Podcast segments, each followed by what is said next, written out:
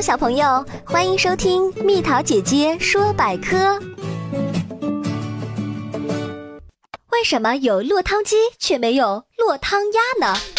我们常把全身湿透的狼狈样子形容为落汤鸡，就像一只掉到水里或者被雨淋过的鸡，全身湿漉漉的羽毛都贴在身体上。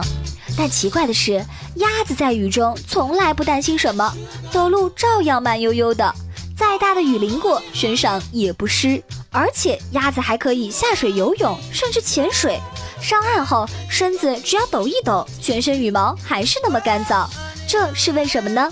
其实啊，不管是鸡还是鸭，它们的羽毛本身并不防水。鸭子的妙处就在于它的尾端啊有一个尾脂腺，能分泌出油脂。鸭子经常回头梳理羽毛，其实是分成两个步骤的。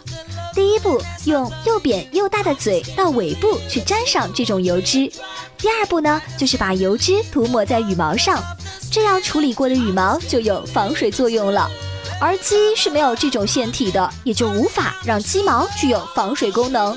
它一旦落水或者被雨淋，就难免成为落汤鸡了。宝贝儿，如果你喜欢蜜桃姐姐，想和我做朋友，就关注我的微信公众号吧，名字是。宝贝，晚安。